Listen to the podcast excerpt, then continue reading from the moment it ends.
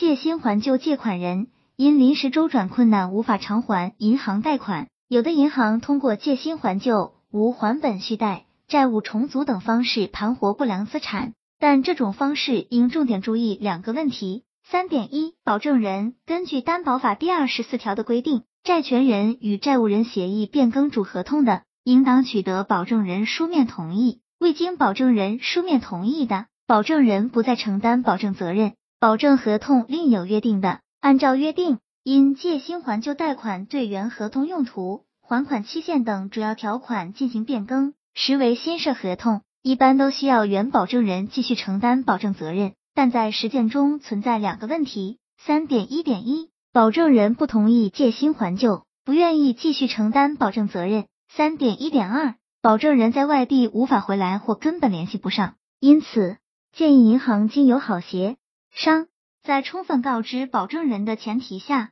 在保证合同中可以约定，保证人承诺如主合同发现任何变化，仍承担相应保证责任，并用加粗、下划线。打星号等突出字样标明，提醒保证人予以注意。三点二，担保物借新还旧合同为新合同，因此原对主合同的担保物要重新签订抵质押合同，抵质押登记也要重新办理，保证债权担保的延续性和有效性。